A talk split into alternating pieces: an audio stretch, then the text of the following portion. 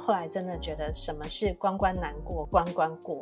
如果你都一直不断让自己卡在一个就是啊，看到很多不顺的时候，你其实很难把你的眼光跟思维放在一个去找 solution 的角度。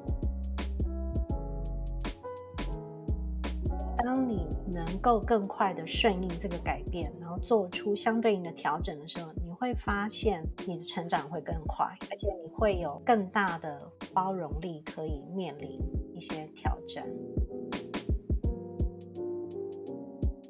Hello，大家好，我是 Grace，欢迎收听。最近工作还好吗？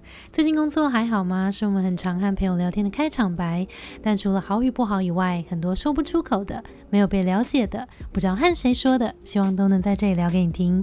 节目每次都会邀请一位在职场上努力发光发热来宾，来和我们聊聊最近的工作与生活。今天我们的特别来宾是来自 Uber Eats 的 Jessica。嗨嗨。Jessica 呢是在 Uberis 担任 Communications Lead，她之前待过公关公司，然后待过大家耳熟能详的麦当劳、HTC，再到现在的 Uber。今天 Jessica 会在节目上好好跟我们聊聊她所做的其他选择，在这些大家都听过的公司里面上班是什么样子，在 Uber 上班是怎么样子，做 Communications 又是怎么样子。所以相信今天的节目也会非常的精彩。好，那节目最开始当然还是非常欢迎 Jessica，然后让 Jessica 跟大家。简单的自我介绍一下。嗨，大家好，我其实一直都在公关品牌上面做发展。那我从研究所毕业之后，其实很快的就进入了公关公司。三年之后，就直接进入了品牌端。第一份的 in-house PR 就是品牌的公关，在麦当劳琢磨一段时间之后，那我当时在思考该往哪一个领域走去的时候，其实我就做了很多的研究。那我就投入了科技，直到现在在 Uber 跟 Uber Eats。我个人就是 Uber 跟 Uber Eats 的爱用者，太谢谢了。哎，现在真的是疫情在家，真的是猛定哎！我现在唯一外送的 App 就是 Uber Eats。Jessica 可不可以跟我们分享一下，在 Uber Eats 里面做 Communications 是主要工作内容是在负责什么呢？嗯，最主要有三个面向吧。第一个就是关于 Consumer 跟 Product Communications。嗯，像我刚刚提到，其实这是一家很呃以科技见长的一家公司嘛。那我们也非常在意消费者的经验，所以我们其实一直不断在 A P P 上面的功能，或者是我们的营运上面，可能都会有一些新的更新。那么，呃，举例来讲好了，最近呃不是因为疫情的关系嘛，所以我们也在五月中的时候，马上就是发布我们要就是。呃，强制推这个零接触外送，那当中其实就有呃两个主要的功能。第一个是放在门口，啊，也就是当你整个选择放在门口，那这个其实就是一个 product feature。嗯，对，所以比如说呃，当时。我们在五月中的时候，马上就做了一次的这个沟通，什么叫做零接触的外送，然后同时也呃让就是大众了解要怎么样透过 A P P 去做一些更新的设定，或者是当我们已经开始强制的呃推零接触外送的时候，对于消费者来讲，他面临到的这个使用上面的经验会有什么样子的不同？比如说，我们也有留言的功能。或甚至是也有小费的功能，那这些都是属于 product communications，就是产品的沟通。就怎么把这些 feature 传递给大众知道？对，那在这个过程其实是蛮有趣的，因为对于 PR 的角度来讲，你要能够呃站在几个不同的面向思考，你要怎么重新包装这个语言？因为当我们呃从公司这边知道会有什么新的产品的时候，它可能是一个嗯。比较清楚，就是哎，这个产这个功能是什么样子的功能性？嗯，那你要如何使用？所以它其实就是一个很直白的 product introduction，就产品的介绍。但是你怎么样让这个产品的介绍能够更清楚的推播到消费者？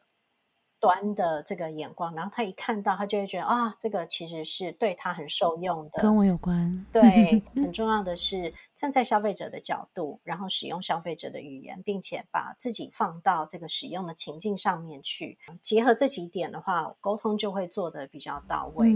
第二个更着力的其实是啊，corporate communications，也就是所谓的企业的公关。那 corporate communication 其实有点抽象，到底什么是 corporate communications？嗯，比如说关乎公司的营运相关的，比如说是不是符合在地的法规啦？我们现在的营运的方式是如何？还有，如果是我们商家或者是我们消费者在跟我们合作上面有任何的疑问。或甚至是因为有一些误解，就是到媒体那边去的时候，那么我们应该要怎么样能够快速的来排除这样子的一个错误的印象，或者是呃做一些这个厘清。嗯嗯。所以这个很大的一个层面就是在于 corporate communication。那另外一个层面就是 issue crisis management，就是我刚刚提到的，可能所谓的危机的处理跟呃管理，我们怎么样让产品或者是新的营运在进入市场的时候，呃，能够设想到它可能会产生的一些不顺畅，跟相关的业务业务单位，不管是我们的营运同仁，或者是行销同仁，或者是客服单位，大家要做一个很好的合作，让这些新的产品或者是营运的模式在落地的时候是顺的。依据 Jessica 刚刚分享说，在做 communications 工作，其实分了两大块，一个是 product feature 嘛，在产品面跟消费者做沟通；另一个面向就是在公司营运面怎么让大众来知道说公司企业文化大概是怎么样子。而且我也蛮好奇，在产品面这一块，你们是怎么跟 marketing 来做？分工就公关跟行销好像有时候会有一些重叠，行销面其实常常也会做到 product 的 feature 的沟通啊，retention 这一块。那在你们公司是怎么样分配这两个角色的？在我们公司，公关跟行销都是平行的单位，但是我们有非常多呃合作的机会。在我们的公司，呃，行销现在目前应该是分为三个，一个是 branding 也负责做 partnership。然后再来是 CRM，然后再来是 social。通常会怎么样分工啊？PR 跟 marketing 的分工其实蛮清楚的。PR 主要在我们公司就是负责所有的对外的讯息，然后我们主要的沟通的 channel 就是新闻媒体，也就是所谓的 earn media，就不付费的这些媒体。那么在行销。那呃，就主要是负责 pay media 啊，是这样分对，然后还有我们自己的 own channel。那 own channel 其实有很多的单位都可以运用。嗯嗯嗯，很清楚。那你在麦当劳这段经验，因为算是比较年轻的时候嘛，那你在那段时候最大的学习是什么？第一个就是我在这个公司里面的呃同仁，还有整个工作的氛围，都是我非常喜欢的。嗯，其实挑战也都不小，而且你们面对市场都很大。对，但我非常喜欢就是有挑战的工作的环境，因为我认为处在一个就像是一个滚石不生苔，嗯，你让自己处于一个你必须要时常。呃，进步的这个环境，它自动就会激发出你很大的这个潜力。一是人都非常的棒。我现在的这个公司来讲，我自己看到我们都有两个共同点，一个是 social mission，我们都希望工作可以为社会或为这个产业带来一些正面的价值。嗯，这是一个。然后第二个是大家都很愿意，嗯，找方法可以协力合作。不管你要解决问题，或者是你要往前开辟新的市场，对，所以我觉得这个两个公司其实都有这两个共同点，这也就是为什么我非常喜欢。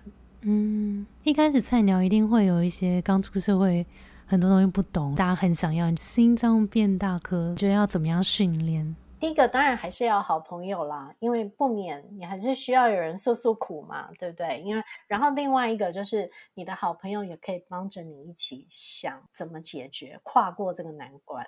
有可能是同事吗？有可能是朋友这样。同事有时候会比较抱在一起诉苦。其实我后来在工作的领域上面，我发现你一定要让自己处在一个比较 positive 的环境。嗯，好，不管你今天你的周边的朋友或者是你的同事，当然大家还是同温层，可以相互就是嗯诉苦一下。但是我觉得诉苦归诉苦，你要更多的时间跟精神是花在怎么往前进，所以你一定要想办法跨过就是你现在的这个难关。所以真的，我真的觉得，当我还是 S A E 的时候，我可能没有没有想到这点，但我后来真的觉得，什么是关关难过关关过，你真的就是一定要很 positive，然后你才能够让自己一直不断找 solution。如果你都一直不断让自己卡在一个就是啊这件事情怎么这样子，然后看到很多不顺的时候，你其实很难把你的眼光跟思维，嗯。放在一个去找 solution 的角度。嗯嗯，我觉得这也回来体现到现在你在做工作的选择。其实刚刚 Jessica 分享是，你会因为人，你会喜欢大家都很杰出，然后一起往前，不管是。竞争或是一起协作都好，就是在这个很棒的环境，然后滚石不生态一起前进。那这个职涯选择对你来说是一个很重要的因素。再来就是训练自己心脏变大颗这件事情，一定都会紧张的。所以，最好的方法，你把思绪厘清，就是写下来的时候，会在脑中自己思考过，为什么你要做这件事情？做这件事情到底要达到什么目标？你会把很多原本杂讯都稍微再更沉淀下来。当然，有时候面临客户一些比较大的问题的时候，你还是会慌乱一下，所以这时候赶快看一下小 抄。啊，对，那个小抄。一方面也有安定自己心情的感觉，就是我不管我现在忘记，我都还是可以回来看那个小抄，我就可以拉回来这样。对，重整思绪的这个工作，其实是从在公关公司到现在一直都有的习惯。我觉得这超棒的。其实刚刚 Jessica 有一直常提到，一个是人这件事对你来说很重要，所以在选工作的时候，人是一个很重要的元素。那如果我们在面对新工作的时候，有没有任何方法是可以先透过面试的时候来，呃，更知道人这件事情是怎么从面试得到更多的资讯吗？其实人为什么这么重要呢？因为公司的文化就是靠人塑造出来的。那当然，你可以就是好像在写作文，先制定出你的公司文化是什么。可是最重要的是公司里面所有的人他所展现出来的。所以要怎么了解呢？这时候就要靠大家的 networking 的能力，就 比如说 打听。对呀，当然，比如说这个时候，你就要开始从你自己周边的人去打听，哎，有没有人在这个公司里面工作？然后他们在工作里面，大家如何合作？工作的氛围如何？比如说怎么去呃评估，就是人的 development。其实我看到，比如说你你也可以在 PPT 上面也有很多工不同的工作版嘛，对不对？然后也有很多嗯，比如说社群，就是假设你现在是在科技业，也有一些科技的社群，或甚至是假设你是刚毕业校友的社群里面，其实也都会有。那我觉得最重要的就是不要盲从，就是。你只看到这家公司开出来的 package，就忘了这个工作的环境或者是人。像我刚刚提到，是不是可以能够给你发挥，你待的开不开心等这些，那你都可以透过这些 networking 的机会，这是很重要。那当然，另外一个也就是，其实你在面试的过程当中，你也可以做 chemistry check，因为比如说你在面试的过程，一定会跟你的 hiring manager。做对谈，嗯，面试官对，这时候不是只有他来问你问题，你也可以问他问题啊，你也可以去嗯提出一些不一样的问题，包含你跟这位主管未来如果要每天工作，他是不是可以 inspire 你，或者是他是不是相信人，或者是你可以从这个过程当中透过问问题的方式检视到，嗯，真的，你未来。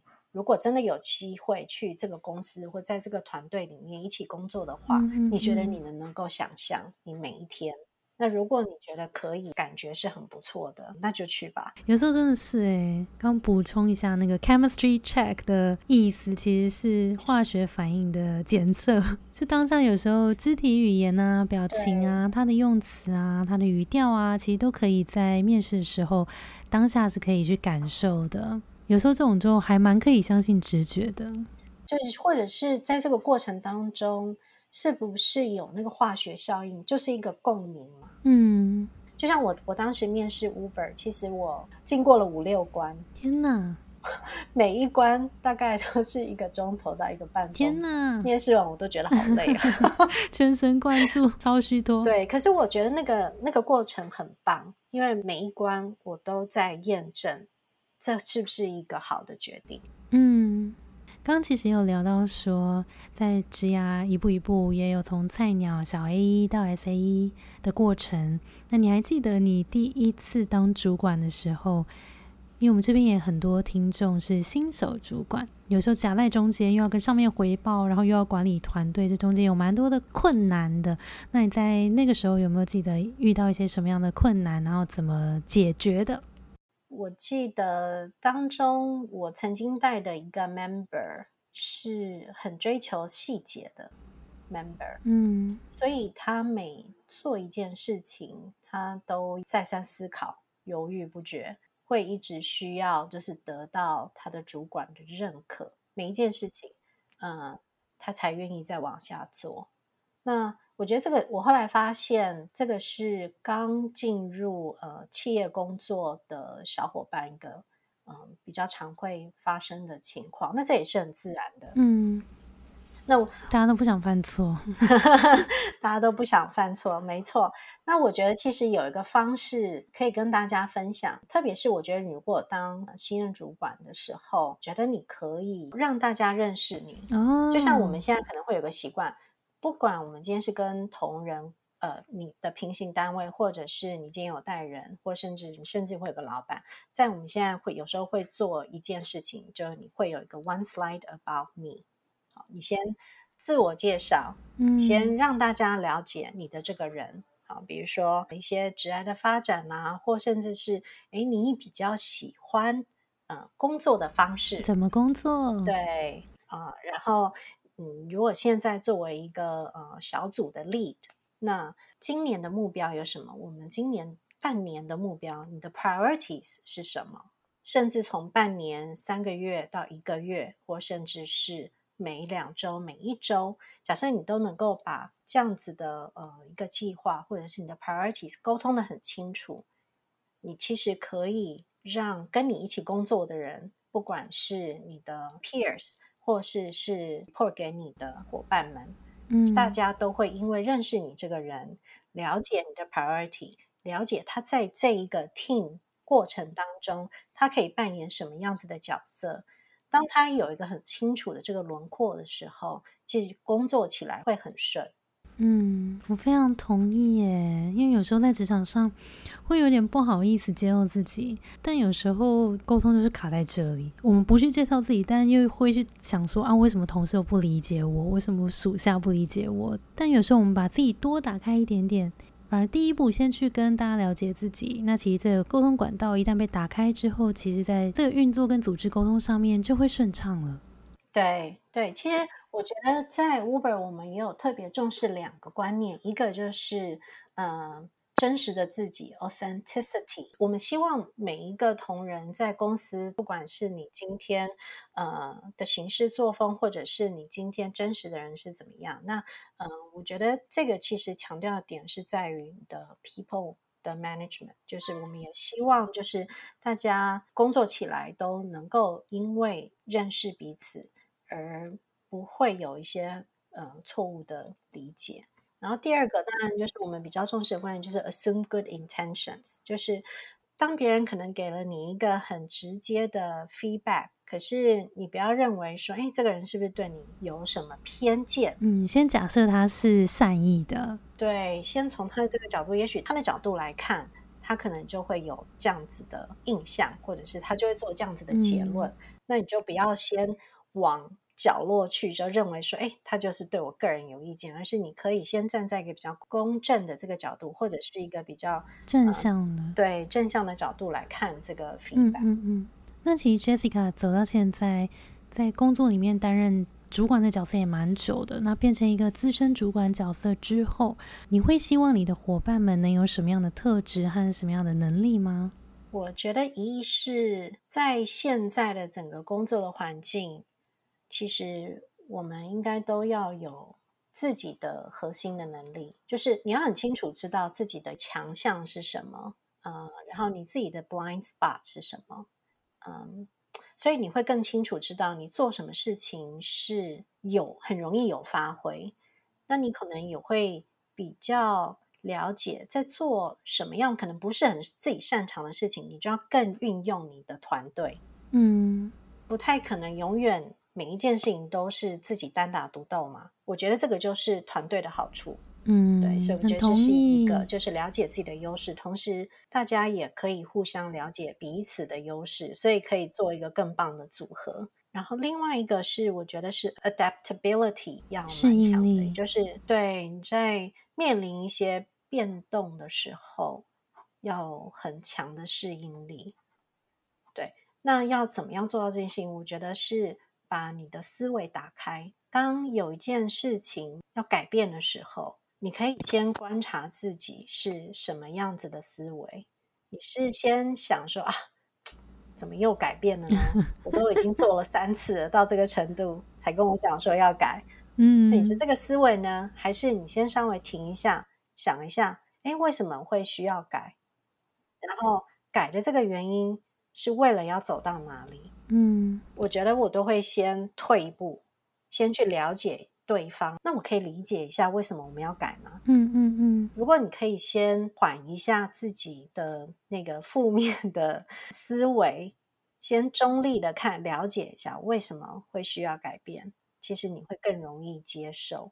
而且，当你能够更快的顺应这个改变，然后做出相对应的调整的时候，你会发现你的成长会更快，而且你会有更大的。包容力可以面临一些挑战，嗯，很棒。所以主要是知道自己的优势。那在适应力这件事情上面，我们再往前走一点点。如果在面试这个场景、这个情境里面的话，你会希望在这些面试者身上看到什么？这些面试者有什么样的表现？你会觉得哇，真的太棒了，好想跟他一起工作。嗯，好，因为刚好我前阵子其实我的。我的 team 也在找人，所以我也大量的面试，同时我也在帮我们的行销的部门一起面试。我觉得有几个点，一个就是一个面试者其实有没有好好的仔细看你的 JD，就是这个公司它所开出来的 job description 是非常非常重要的，真的。嗯，有的人他似乎只有看到一个 title，然后就他准备。怎么去呈现出自己过去的经验、辉煌的经验？这样，辉煌的对，有时候会选错题，你就会发现，哎，他怎么他怎么 highlight 的点，好像跟我们今天要的不太一样。这个 opening 会有点就是擦肩而过。即便你就会觉得，哎，他有丰富的经历，但是怎么他选出来的？这个要表现出自己过去最辉煌的经验的时候，就会发现，哎，怎么是选错题了？嗯，这真的超重要的。这个就像，特别是我们行销或公关，其实我们常常都要听 brief。那到底客户今天他为什么要做这件事情？他的 objective 跟他希望我们帮他做的任务是什么？那一样的公司在找人，他也一定会有一个他很清楚的这个轮廓。所以我会建议，就是 JD 好好的看清楚。然后之后再去思考，在你过去的经验当中，大家一定都会问几个问题嘛？你做过最棒的 case，做过比较失败的 case，你为什么会认为是符合现在所开出来的这个 opening？我觉得这个都是属于一个说服的过程。嗯，所以看对题目，找出自己的优势，然后更重要的是找到对的 case，可以去呈现出你。就是这个对的人。那当然，我觉得在呃对谈的过程当中，互相的聆听是很重要的。就是曾经我也会碰过，嗯，面试者非常的积极，他希望能够把自己过去的丰功伟业完全讲出来，他几乎都没有断气，一直不断在讲。但是我会建议，就是你这中间还是稍微到某个程度的时候停一下，问问对方：哎，那我讲到这边，你觉得？你要不要先停下来，让你有没有什么问题，或甚至是当对方，嗯，也让对方可以一起就是参与这个过程，而不是你就把三十分钟全部都讲完，然后最后说啊，好像没有时间问问题，这样有点可惜。而且我相信在公司一个组织里面，还是会希望是 team player，所以如果三十分钟都一直在讲自己的话，其实那个特质上可能会。让公司有一点担心，说啊，是不是你比较少会去倾听别人的的特质？这样，你如果有男女朋友，聆听也是蛮重要的。那所以我觉得，是不是有听到？对呀，或者是亲子关系，其实都是。那我觉得在工作上面，其实也是这样。很多的误解可能是来自于听的那一方没有太 active listening。那当然也有可能是讲的那一方没有清楚把心理底层的声音给表现出来。那所以我觉得在面试的过程当中，听清楚，思考一下再往下，而不要很急的，就是要给个最棒的回答。嗯，所以可以能够成为一个好的团队协作者，能够在那个短短的面试时间让公司看到，其实也是一件蛮重要的事情。我觉得这一题 Jessica 回答超完整的。如果最近大家要面试的话，这这个一定要再听一次，超级重要。好，那 Jessica 赶快跟我们分享一下，如果今天听众想要到 Uber Eats 工作的话，你会给大家什么样的建议？好，我先我先广告。其实我们现在真的有好几个职缺都已经 PO 在 LinkedIn 上面，所以欢迎就是大家听到的话，请赶快上呃我们的 LinkedIn 然后看一下，呃是不是有符合你的期待，是你想要挑战的。有哪些职缺啊？其实我们在营运里面有不少的职缺啊，比如说有商家合作伙伴的营运，然后也有。partnership，我们现在也有在 recruit marketer。我觉得我们会特别找什么样的人呢？第一个当然就是可能你的履历，像我刚刚提到的，真的好好研究一下 JD。比如说，如果我们今天真的很看重 partnership。就不要那么强调 你在 branding，对 对，所以真的还是要呃读好这个 brief，然后在你的呃 CV 上面还是稍微做 differentiator，就是稍微呈现出你的过去的经验，这样。那你是不是有自己的兴趣啦？等这些都是蛮重要的。有没有自己？我要特别看重是不是很会问问题。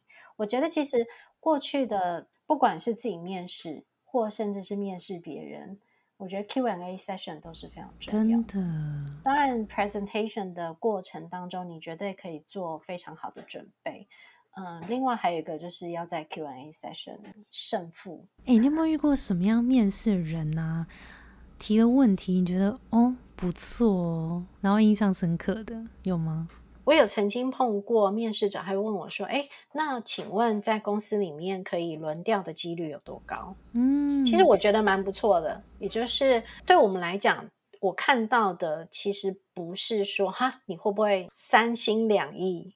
但是我觉得我看到的反而是他的学习的潜力哦，对，因为的确好奇说大家在做什么这样。对，因为刚刚提到就是在以前有很多的机会都会是跨部门的合作，特别是公关跟形象，真的有绝大部分的时间都在做跨部门的合作嘛，嗯所以能够去学习别的 function。怎么运作其实是很重要的。当你越能够了解，嗯，别人的 function 是如何运作，其实对于你要推展事情或推展你的专案来说，也是一个很大的帮助嘛。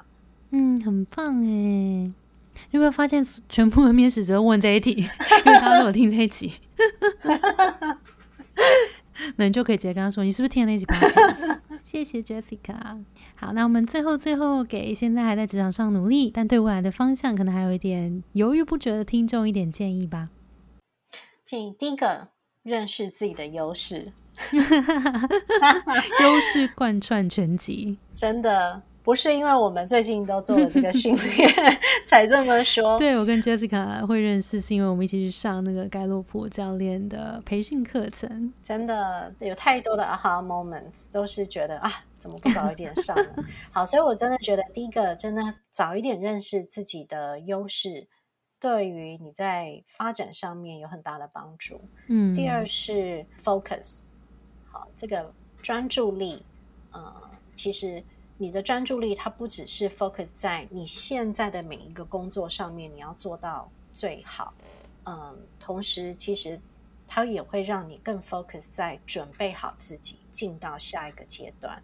嗯，第三个其实就是 adaptability，就是我刚刚提到的，就是适应力，适应力因为现在的整个的环境都变化的很大。即便你今天待的是船产，可能你的是呃产品的周期也会比较长一点，但是现在大的环境其实就会有很多的变动，所以嗯、如果你面临这种呃困境或者是挑战，或者是呃改变，你有越强的适应力，其实对于你的产出会更好。嗯。最后一个其实是韧性吧，也就是 positivity，坚韧的韧性 resilience 我觉得这个也是关乎到说，现在其实你不管是大的环境，嗯，可能有很多改变。好，就比如说我们可能以往都不知道，过去这两年怎么会突然有一个 COVID nineteen 呢？对吧？那但是当这个浪已经打上来的时候，有时候也不是只有透过你的聪明才智就能够应变的，有时候真的就是一个韧性。嗯，还有像我刚刚提到的，就是嗯，比如说在你的工作岗位上，或者是在你所服务的这个公司里面，就算你今天服务的是一个龙头的公司，你也不见得每一件事情都会很顺，哦也是会有顺风跟逆风的时候，所以这个时候你还是很重要的一个点，就是要撑过去。撑过去的这件事情，就是关乎了你的韧性。嗯对，所以我这是我过去的这些职业发展当中的一些体会。太棒了，非常感谢 Jessica。